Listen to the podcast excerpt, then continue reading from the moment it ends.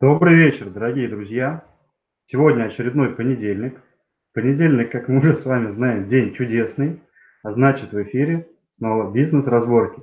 И в гостях уже по традиции Олег Брагинский. Олег, добрый вечер. Илья, добрый вечер. А для тех, кто только что присоединился или впервые слышит или увидит этот ролик, а, бизнес-разборки – это передача про навыки. Профессии уходят в прошлое. А будущее зачем? А будущее за набором навыков. Уже сегодня много компаний а, подбирают себе сотрудников, исходя из набора навыков, которые решают те или иные задачи. Да и в жизни часто мы а, должны найти в себе те навыки, которые помогут нам быть эффективнее. Ну и поэтому не зря Олега называют гением эффективности. Олег а, владеет 747? 741. Э, одним? 741. Тороплю, тороплю время. Олег владеет, да, 741 навыком, и каждый понедельник какой-то навык мы немножечко разбираем. Что значит немножечко? Мы приоткрываем дверь в этот навык для того, чтобы вы могли для себя понять или вообще узнать, что это такое, и нужен ли он вам дальше. А если он вам нужен, ну, соответственно, есть уже куча инструментов, как, скажем так, его освоить или достичь уровня мастерства. вот. Ну и, конечно, благодарим вас всех за голосование. Э, ведь э, передачу, точнее тему каждого следующего эфира мы выбираем исходя из вашего голосования, из ваших голосов. А ссылка на голосование также будет под видео. А вот рано или поздно, а, так или иначе, у человека происходит некая трансформация вопросов. Часто, например, вместо вопроса «зачем?» человек начинает задаваться вопросом «а в чем смысл?». Попробуем разобраться сегодня в талантах, смыслах и их реализации. Поговорим сегодня про призвание. Я когда готовился, читал много всяких умозаключений про призвание, и они такие все против, противоречивые. И вот одна такая интересная мне понравилась. Призвание, что это вот удар и обязанность. А с одной стороны, это то, что нам дано, а, ну, это означает, да, что это наш дар, не всегда мы его понимаем. С другой стороны, если мы им не, пользуем, не пользуемся, то ну, оно высыхает, отваливается. Получается, что мы обязаны его найти и реализовать. Вот, Олег, по-вашему, как, какое определение ключевое может быть здесь? Признание – это наличие способностей, бывает явных или скрытых. И второе – это использование их себе и другим во благо. Угу. Наличие способностей явных или скрытых. Хорошо. А если человек не понимает, что у него есть наличие определенных способностей, они у него явно есть, вот здесь какой первый шаг, наверное, чтобы это раскрыть? А, ситуация даже еще сложнее. А, иногда человек, допустим, хорошо рассказывает в детстве на стульчике стихотворение, поет песенку или танцует. И все думают, вот, надо в театральный. Через время человек играет в волейбол, футбол или хоккей, и все думают, вот, тебе надо там в такую-то секцию, будешь спортсменом. Большинство людей имеют навыки, способности к большому количеству э, проявлений. И то, что мы поощряем, те вот как будто бы и растут. А те, где человек не получает поддержки, те, как вы говорите, засыхают и отваливаются. Поэтому не зря мы говорим, скрытые или явные. Многие вещи, которые кажутся, где человек способен, он может быть чуть лучше средних. Но есть вещи, в которых он еще не имел шанса проявиться, а в них он намного сильнее, намного ярче. Только пока этого света никто еще не видел. А здесь, знаете, какой момент у меня почему-то сразу всплыл? Большинство же людей у нас вот, э, даже взрослые люди живут в формате вот казаться, да, что вот, что другие хотят, я вот это как бы развиваю себя. То, что я хочу, ну, не знаю, может быть, я горшки глиняные хочу лепить, но у нас вот есть рельсы, там, деньги, власть и слава. Не то, что я хочу, а то, что от меня как бы требует общество. То же самое часто мы на детей проецируем. То есть, по факту, мы даже мешаем, да, вот найти те скрытые способности своими какими-то иллюзиями. И вот э, в, дан, в данной этой ситуации обстановке, мне кажется, еще труднее их найти и как это взять, перевернуть всю жизнь и вот достать то, что тебе реально интересно. А тогда вот такой вопрос у меня возникает. Если вокруг все так тяжело, то нам с вами, как, э, не знаю, людям, которые находятся в таких жестких рамках, вот в какую сторону начинать двигаться? Первый шаг какой должен быть? Первый шаг – это, конечно же, инвентаризация. То есть нужно понять, какие вообще варианты есть. А, если сводиться только к тому, что сейчас известно, то никогда не появятся люди, рисующие в новом стиле, не появятся музыканты, которые используют какой-то необычайный способ построения нотных рядов. Первое, нужно понять хотя бы, что нравится. Многие говорят о том, что умеют. Другие на кого-то ориентируются. Третьи находят кумиров и начинают им подражать прежде чем развиваться, доразвиваться или использовать свои якобы сильные стороны, нужно понять все, какие они. И это, конечно же, не, не один день, и труд не одной недели переписывать, вот, что, что во мне есть, что я готов попробовать. Вторая часть, как уже я намекнул, это пробовать. Здорово поработать с деревом, с металлом, с нитками, с тканями, клеить что-то, собирать, рисовать. Чем больше человек в любом возрасте попробует, тем лучше. У меня была коллега, она а, работала со мной в одной организации и была зам главного бухгалтера. Я с ней не общаюсь уже долгие годы, но я вижу по Фейсбуку, что она начала изготавливать мечи, э, какие-то японские. Я все время думаю, как же так? Была такая тихая, скромная, сидела в уголочке, и тут такое у нее агрессивное занятие. Ну, видимо, ей нравится, потому что она в этом прям вся. Прям видно, что каждая фотография, которую она выкладывает, она там своей страстью горит.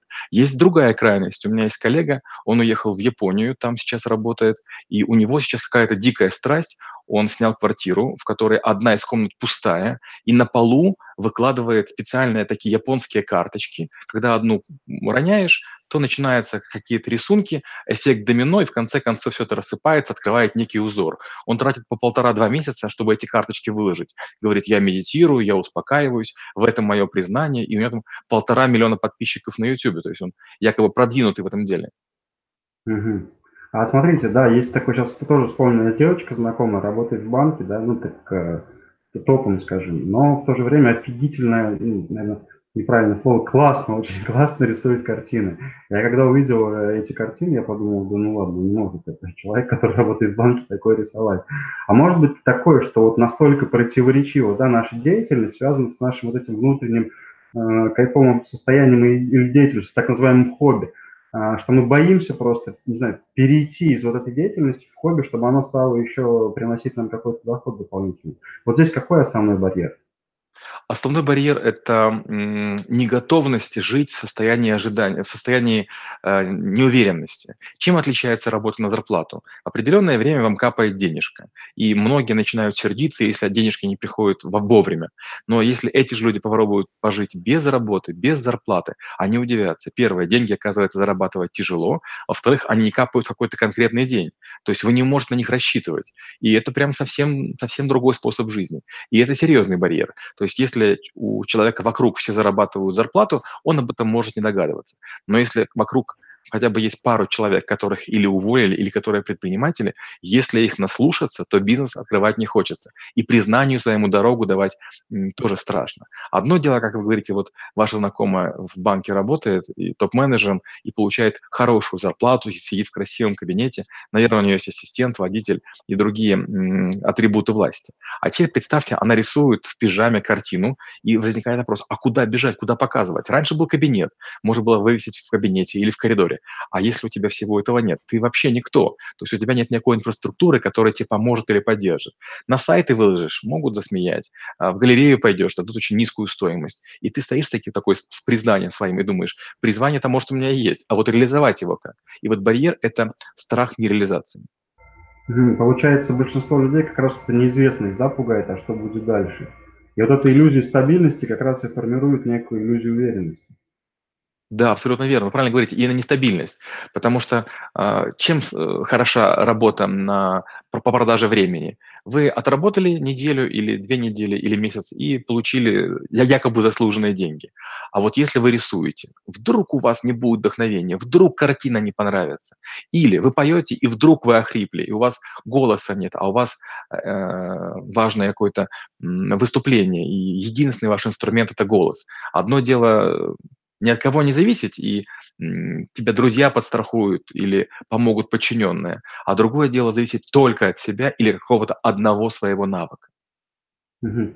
То есть получается, все-таки нужно открывать в себе много вот этих талантов, находить, как вы говорите, да, пробовать. Ну да, согласен. Я, например, захотел лепить горшки, а я, у меня есть страх неизвестности, что же это делать. Я пошел на мастер-класс, там встретил парня, у которого есть мастерская, другой у кого есть глина. То есть в процессе только пробования я могу найти дополнительные ресурсы, которые мне, например, помогут да, в моем становлении. Потому что, ну, наверное, основное это вот пробовать действовать в каждом, ну, в каждом направлении.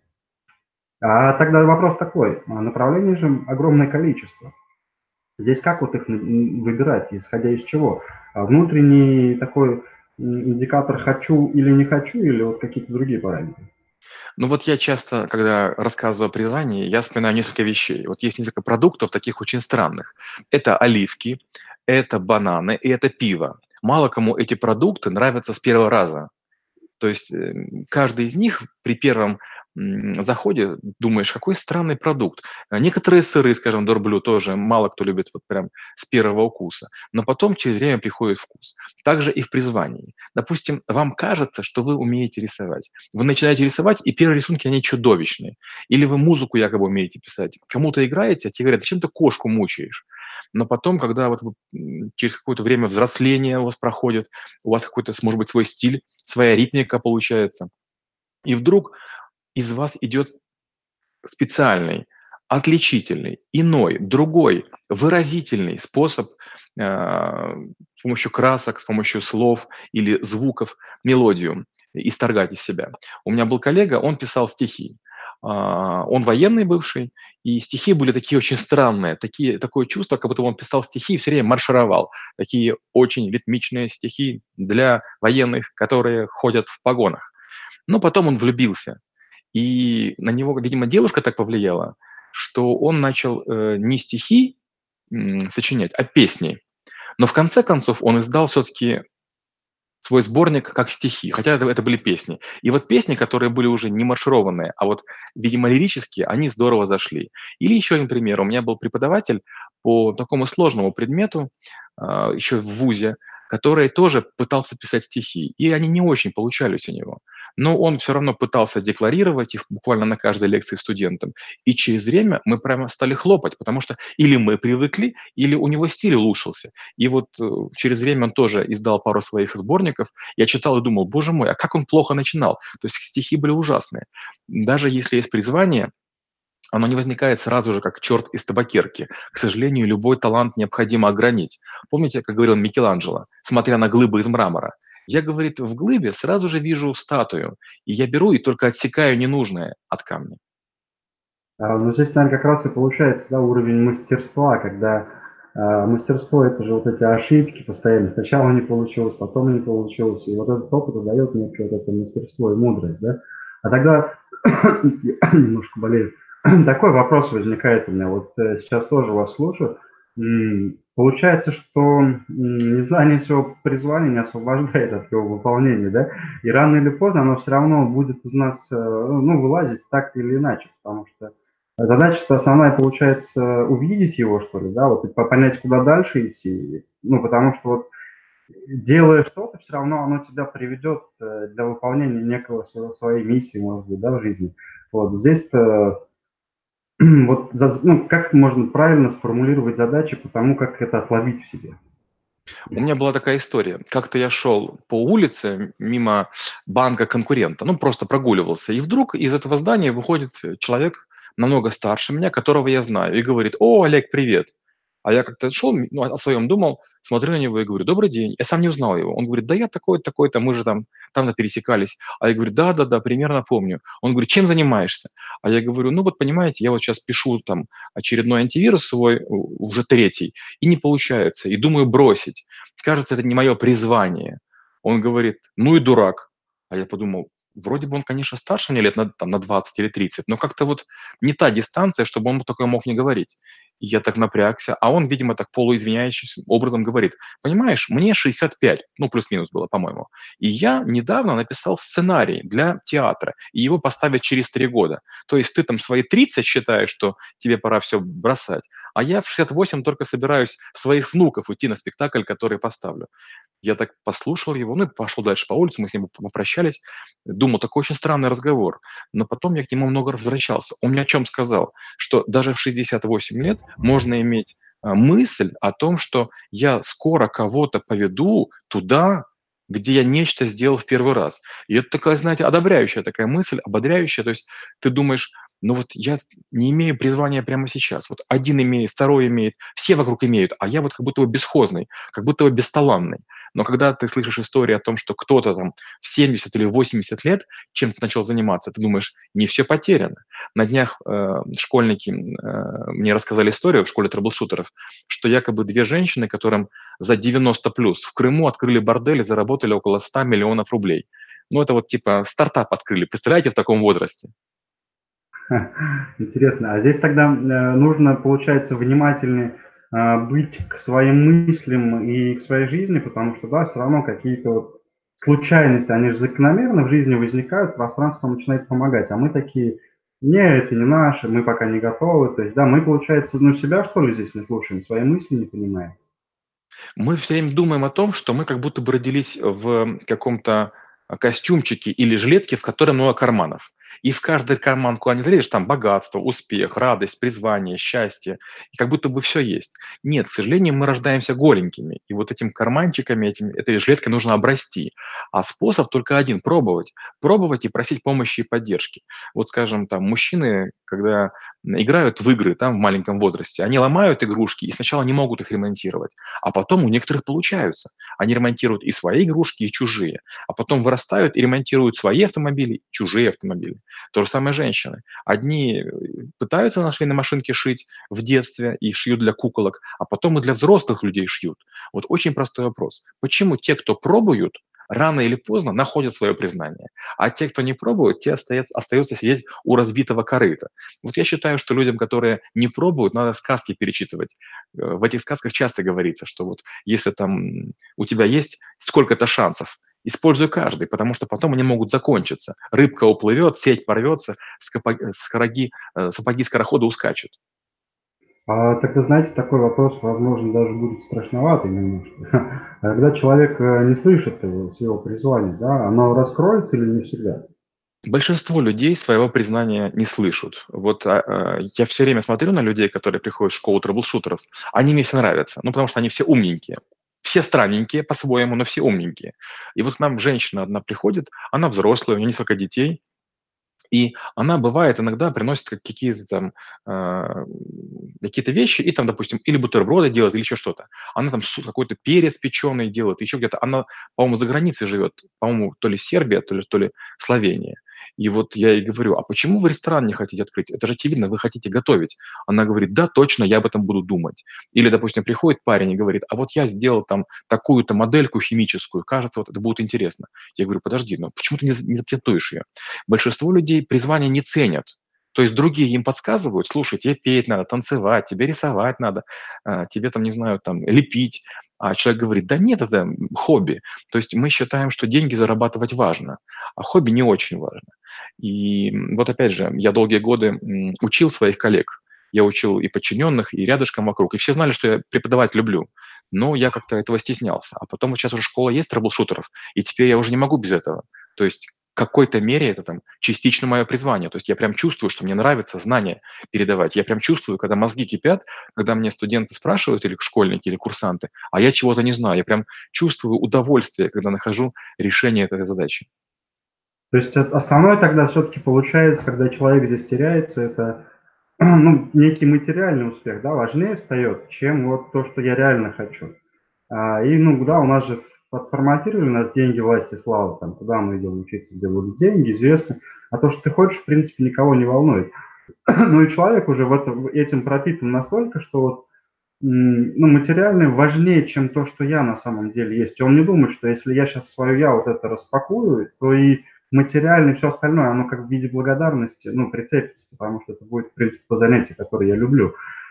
А, тогда вопрос еще сложнее будет и еще печальнее. Все-таки большинство людей по наблюдениям находится как раз вот в такой стадии, когда вот, ну, важнее материальный успех, ну, достичь чего-то важного в материальном мире. Эти люди скорее, ну, как по-вашему, человек приходит уже к осознанию а, других ценностей, со, своего, со своего любимого дела или таланта, это через а, проблемы, трудности, скорее всего, или есть какой-то другой путь легче? Ну, я пример приведу. У меня есть несколько товарищей, с которыми я знаком очень давно, это десятилетия. И вот один из них все время ходит и говорит, я скоро открою свой бизнес. И все время рассуждает, все время какие-то небольшие идеи выдвигает. А вокруг люди открывают рестораны, пишут книги, симфонии. И вот он приходит к своим друзьям, э, с кем вместе работал или учился, и говорит, вау, это тоже книгу написал, вау, а эта симфонию уже сочинила, там и играет э, значит, на скрипке сольно с театром, с, с, с оркестром. А другой человек в театре поставил нечто. Он ходит и думает, а я даже пивбар не открыл. А я говорю, послушай, ну почему пивбар? Он говорит, да все очень просто, пиво купил, разливаешь, получаешь деньги. Я говорю, подожди, ну книгу писать или постановку делать, или играть, это не в пивбар открыть. Одно дело, ты пытаешься деньги заработать, а другое дело для души. Он говорит, ну для души когда-нибудь. Другой пример. У меня был э, тоже товарищ, который занимался бизнесом и продал его. Продал бизнес и улетел в Майами. Он там пожил какое-то время, возвращается и говорит, все хорошо, и деньги есть, но, говорит, чего-то мне не хватает. Я понял, чего. Э, мне признания не хватает. Когда я был начальником, меня все уважали. А когда я среди пенсионеров, все одинаковые, все просто ходят, деньги тратят целыми днями. Я вроде бы никто. Я хочу руководить. Вот мое призвание – это руководить или командовать. Да, интересно с разных сторон на это посмотреть. Хорошо, а тогда так, если чуть глубже копнуть, призвание, там, предназначение, миссия, это все-таки в каком-то в одном смысловом поле находится? Если э, да, то вот э, в чем принципиальное отличие? А, у нас нет такого навыка эффективная миссия. То есть мы иногда затрагиваем такой предмет, но я не, не уверен, что я квалифицирован ее преподавать. Мне кажется, миссию человек придумывает сам себе. Он несет, он пытается говорить всем, а давайте излагать на культурном русском языке, без матов и без англицизмов. Или «а давайте там не будем э, курить», и человек говорит «за здоровое дыхание». Или «давайте будем питаться очень правильно, там, без э, вредных холестеринов». Это миссия, то есть человек себе выдумывает что-то. А признание – это скорее склонность, это то, что человек будет делать хорошо. Очень многие диетологи считать не умеют. Очень многие люди, которые пытаются одежду делать, не понимают механику движений. И как только они сталкиваются с реальностью, что у людей рвется, людям трет, людям колет, людям жмет, они говорят, ну, у меня ничего не получается. Ну, конечно. Потому что одно дело нарисовать плоскую модельку платья или, э, не знаю, свитера, а другое дело все-таки объемную. Одно дело сделать их 50 штук за там 20 лет поэкспериментировать, а другое дело один-два искать «я неудачник». А, вот получается, наверное, так если немножко сжать, то это способность и желание. Да, вот это, миссия, это... миссия – это намерение, а призвание – это задатки. Задатки. Хорошо, а задатки, ну то есть мы можем часто, да, свое призвание как, как э, миссию нести уже. Ну, когда мы уже четко сформулировали для себя вот это внутреннее состояние, предназначение, призвание, да.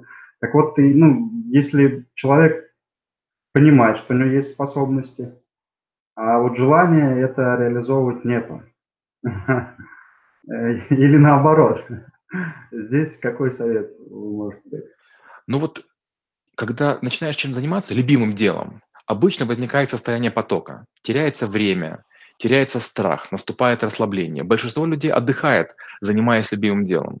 А вот если не хочется, тут возникают барьеры, о которых мы с вами говорили. Один из них – страх я боюсь остаться без работы и поэтому не могу заниматься своим хобби. Или я боюсь неодобрения. Допустим, есть человек китайский, мультимиллионер, который ходит по городу в свободное время и убирает мусор. Он говорит, вариант первый, могу медитировать, просто сидеть у себя там в башне и слоновой кости. И второй вариант, я по родному городу хожу, убираю мусор. Но в одном случае, когда я медитирую, я такой чистый, просветленный, и мне хорошо. А второй вариант, я убираю, и другие. Кто думает, что я сумасшедший, а кое-кто помогает и убирает вместе со мной, и наш город становится чище. Вот это и есть разница между человеком, который понимает, какое у него призвание, быть правильным, делать других лучше. И другим человеком, который говорит, нет, вот главное, чтобы у меня было все хорошо. Вот пока у меня есть деньги, все остальное не важно. То есть я закрываю глаза, я одеваю шоры, моя задача заработать деньги там на машину, квартиру, на отдых, а, на еду, все остальное не важно. И получается, есть два способа про про прожигать жизнь. Первый способ – гореть как свеча и другим светить, а другое дело – залезть в подвал и светить только себе. Хм, глубоко. Да, даже задумывался. А, а бывают ли тогда, по вашему мнению, здесь уровни мастерства? Да, конечно, у призвания нет уровня мастерства, но есть уровни мастерства в реализации. Вариант первый у меня есть хороший слух. Я беру гитару и начинаю петь друзьям. И все слушают, все поют, слезы текут, появляется водка, закуска, душевные вечера. Я душа компании. Есть такое призвание. Вы становитесь человеком, возле которого все отдыхают. Но с другой стороны, если бы вы немножко позанимались нотной грамотой, возможно, научились э, играть на более сложных инструментах, возможно, прошли бы обучение у кого-то, вы бы это делали еще лучше. Наверняка друзья бы не оценили, но представьте, как бы оценили или друзья, если один и тот же человек вчера играл в большой филармонии, там, не знаю, Свердловской области, а сегодня он играет им в квартире.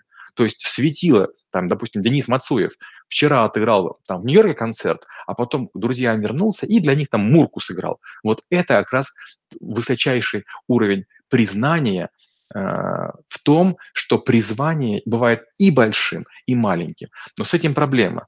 Несколько раз уже были такие эксперименты, когда на улице выходили люди, скажем, со скрипкой Паганини. Они выходят, начинают играть, и им не бросают даже ни копейки, потому что они одеты обычно, и кажется, что ну, не может человек играть на скрипке великолепно. А через два дня у него концерт, где минимальный билет стоит тысячу долларов. И там все понимают, человек во фраке, в пяти софитов, то есть мы сами друг другу очень мешаем в реализации своего призвания. Почему? Мы не оказываем друг другу почестей. почестей. Вот, скажем, такая простая штука. Сейчас в LinkedIn каждую неделю я пишу пост на немецком, на английском. И большинство иностранцев подбадривают. И они говорят, о, молодец, круто, да, есть ошибочки, но в целом молодец. Но если я читаю а, отзывы которые оставляют земляки, они говорят, а, это Google Translate, все плохо, никуда не годится, ничего не подходит. И какие-то французы, немцы пытаются помочь, подсказать, дают правильные конструкции, говорят, почему неправильное э, окончание. На что говорят, да нет, иди лучше дороги мети. То есть мы не даем себе реализоваться и другим. Другая опасность возникает. То есть мы как будто бы, знаете, такой чадящий смог. Мы давим и свою свечу, и свечи тех, которые рядышком. Да, это очень на самом деле сильно, потому что тоже такой, ну, часто слышал, когда, например, там даже хлопать пилоту, да, ну, человек сделал хорошо, многие там, за что вы хлопаете, зачем это, ну, человек ну, сделал хорошо, ну, поблагодари почему нет? А скажите, это все-таки с чем связано? Это вот с уровнем э, развития интеллекта в нашей стране, вот информации, которая лишняя, да, вот это засоряет мозги, как, у людей не хватает ценной информации, или все-таки это вот как-то, может быть, с нашей географией связано, с менталитетом? Ну, конечно, так нельзя говорить, потому что вокруг наших территорий есть люди, живущие и южнее, и севернее, и западнее, и восточнее. И мы же почти всегда, когда выезжаем за пределы своих территорий, мы восхищаемся, какие там дороги, какие там скульптуры и так далее. Есть десятки людей, которые добровольно берут и м, стригут деревья в парках, есть десятки людей, которые разбивают клумбы на территории города. Почему? Потому что им кажется, что это их призвание нести людям красоту. Вспомните, раньше у многих домов были полисадники, и взрослые женщины, вышедшие на, на пенсию, занимались какими-то клумбами. А гляньте, возле наших домов сейчас, дорогих, современных, просто постриженная травка. Получается, что мы просто платим деньги за то, чтобы нам посели какую-то иностранную травку, постригли под одинаковую красоту. У нас, к сожалению, есть необычайная лень и колоссальный эгоцентризм. Мы не только думаем о том, чтобы заработать деньги, мы еще заботимся о том, чтобы все понимали, что мы тут главные. То есть у нас есть высокая капризность. Мы все время что-то требуем. Специальное обслуживание в ресторане, специального обслуживания у врача. Мы хотим, чтобы нас облизывали. Вопрос, за что? За деньги. Подожди, деньги стоят услуга, а облизывать это какая-то такая специальная должна быть штука повар старался, официант старался, и ты вдруг говоришь, мне ваша еда не нравится. Ну, конечно, человек, который слышит тысячу раз в день, он грустнеет и думает, ну, наверное, не самый лучший повар. А потом он уезжает в Италию, а ему говорят, белиссимо, превосходно, и он расцветает. То есть мы не создаем плодородной среды, в которой бы могли сами вырасти, и другие бы расцвели. Угу. Олег, а тогда вот, не знаю, от вас может быть лайфхаки, или как это назвать, вот для самостоятельного развития или познания, или даже как это, посмотреть себя глубже, чтобы увидеть хотя бы направление признания. Не знаю, там, делай раз, делай два, делай три. Первое – это надо максимально свою жизнь разнообразить. Например, если вы ходили в горы, попробуйте нырнуть. Если вы бегаете, попробуйте поплавать. То есть попробуйте другие виды деятельности, которые не занимались. Это может быть спорт, это может быть хобби. В разные. Да, может быть, у вас не получится э, горшки лепить, но, может быть, вас там э, возбудит вырезать ложки деревянные или под хохлому раз, э, разрисовывать что-то. То есть пробуйте новое. Новое возбуждает креативность. Новое дает сигнал. О, это интересно. Второе. Общайтесь с такими же людьми. Когда общаешься с людьми, которые зажжены, возникает такое светлое чувство. Вот такая тоже теплая зависть. У человека получается, он нашел, он радуется. Вот он книгу издал, вот картину нарисовал, вот он там чашки или там какой-то сервис сочинил, и вот он продается. Третья вещь. Расставайтесь с людьми, которые вам говорят, что вы плохие, у вас нет шансов. Шансы есть у всех. И если вам говорят, что вы хуже других, то может быть дело в судье, а не в том, какой вы. Я думаю, что эти три лайфхака и подымут настроение, и развлекут, и помогут найти свое признание. Друзья, ну, Олег, спасибо огромное. К сожалению, время неумолимо, как говорит, э, как говорит Олег, да, это самый ценный ресурс нашей жизни. Э, придерживаюсь полностью этого, поэтому будем уже завершать. Э, надеюсь, в целом картинку вы сформировали. Ну, наверное, такую завершалочку сделаю небольшую как это, от любителя, а не, не профессионала, как я в целом это видел. А если вы чувствуете, что вы делаете то, что вы не хотите сейчас, значит, то, что вы хотите, вы еще не встретили. И когда нужно об этом подумать, просто выключитесь из мира, отключите всякие телефоны, уйдите в лес или куда-то за город на сутки там, и просто думайте о своей жизни, как будто материальный доход у вас будет стабильный всегда, потому что когда вы думаете, что проект принесет вам столько денег, это иллюзия. Вас могут уволить, все что угодно может произойти. Когда вы думаете, что проект не принесет вам столько денег, это тоже иллюзия. И нас часто это сбивает посмотреть внутрь себя, чтобы увидеть, а что же я реально хочу. Когда вы будете думать, что у вас материальный доход будет закрыт всегда, и минимальные базовые потребности будут оплачены, вы позволите себе подумать немножко в другую сторону. А что же вы хотите делать? И потом пробуйте, пробуйте, пробуйте все. Но первый шаг, э, первый шаг, как сказал Олег, что да, вы можете сыграть дома классно на гитаре, а для того, чтобы уже повысить и развиваться, дальше уже необходимо приложить усилия над собой, найти тех людей, кто подальше вас ушли. И вот стараться, стараться, то, что вам уже понравилось и зацепило, когда вы много-много всего попробовали, поныряли, там попрыгали, и что-то понравилось. Вот следующий шаг нужно сделать усилия над собой, чтобы пойти дальше. Те грузила, которые вас тянут в окружении, которые говорят, нет, это нереально, не смотрите на них и избавляйтесь от страха оценки других. Они же потом вас будут хвалить, когда вы дойдете э, до своей вершины. Всем, э, всем найти призвание, э, не бойтесь быть, а не казаться, жизнь тогда станет насыщенней, радостней и счастливее. Олег, спасибо большое. Друзья, до новых встреч через неделю. До свидания. Спасибо и до встречи через неделю. Пока-пока.